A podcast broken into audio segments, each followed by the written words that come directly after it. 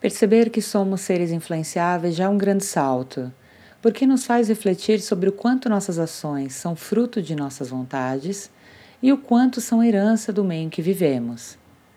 É quase senso comum que admiramos pessoas autênticas e genuínas, mas é tão difícil encontrar alguém assim, né? Geralmente os autênticos são educados e desobedientes, porque oferecem resistência sem usar qualquer tipo de violência eles não agridem verbalmente, não atacam, não ironizam, não perseguem. Eles apenas se recusam a obedecer e escolhem conscientemente o que e quem os influenciará. Numa experiência, um grupo de cientistas colocou cinco macacos numa jaula. No meio, uma escada e sobre ela um cacho de bananas. Quando o macaco subia na escada para pegar as bananas, os cientistas jogavam um jato de água fria nos que estavam no chão. Depois de um tempo, quando o macaco ia subir a escada, os outros o impediam e ainda batiam nele. Um tempo depois, nenhum macaco subia mais na escada, apesar da tentação em pegar e comer as bananas. Então os cientistas começaram um processo muito interessante. Substituíram um dos macacos por um novo. A primeira atitude do novo foi subir a escada, claro, mas foi retirado pelos outros que o surraram e depois de algumas surras, esse novo integrante do grupo não subia mais. Um segundo macaco foi substituído e o mesmo ocorreu. E o primeiro substituto participou com entusiasmo da surra ao novato. Um terceiro macaco foi trocado e aconteceu a mesma coisa. Um quarto e ao final o último dos veteranos foi substituído.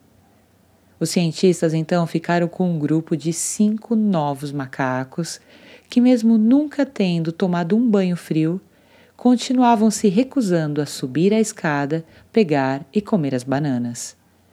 Eu penso que, se fosse possível perguntar para algum dos macacos por que eles não subiam na escada, não tentavam comer as bananas, a resposta seria: eu não sei, mas as coisas sempre foram assim por aqui.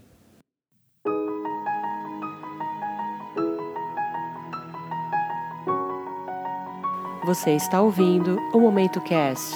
Eu sou a Paula Calbianco e convido você a trilhar comigo pelo caminho das sutilezas.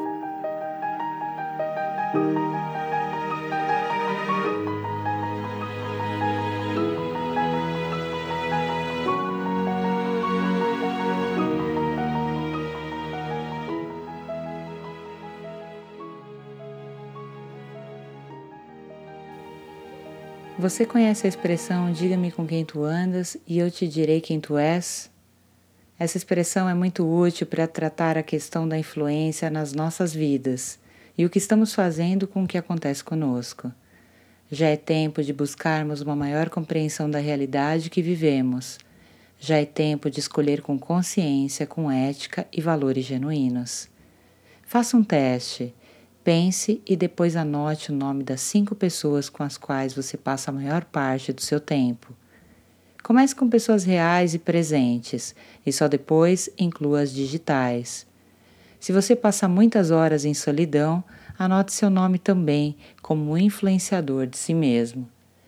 Você ficará surpreso com essa lista ficará mais ainda surpreso se decidir anotar e analisar defeitos e qualidades, opiniões e crenças, desilusões, apetites entre você e as pessoas da sua lista.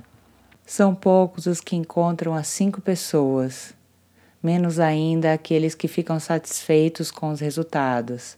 Mas está tudo bem.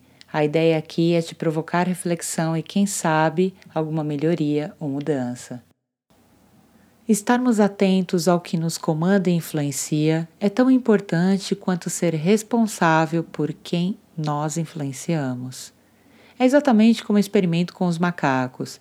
Primeiro sofremos a opressão e depois nos tornamos cúmplices e passamos também a oprimir.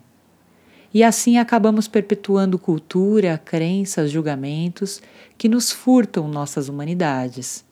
Um bem natural, por melhor que seja, perde-se quando não é cultivado.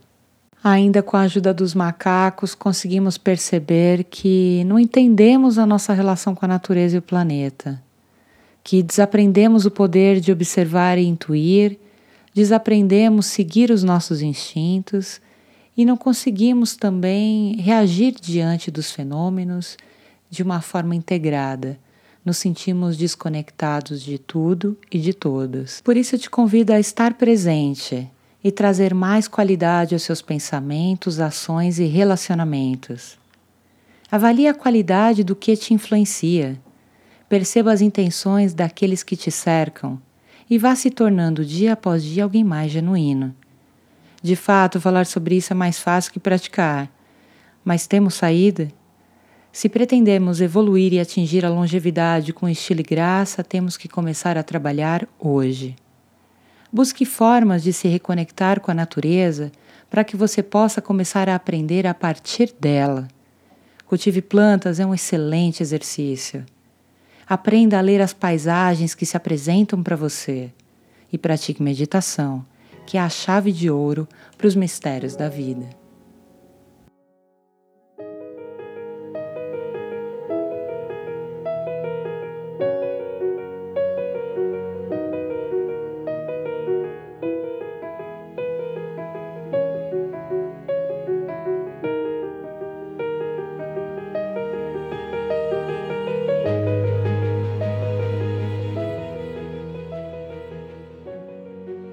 Isto sabemos. Todas as coisas estão ligadas como sangue que une uma família. Tudo o que acontece com a terra acontece com os filhos e filhas da terra. O homem não tece a teia da vida, ele é apenas um fio. Tudo que faz a teia, ele faz a si mesmo. Eu sinceramente acredito que um episódio podcast pode mudar uma vida para melhor. Obrigada por seu tempo e até!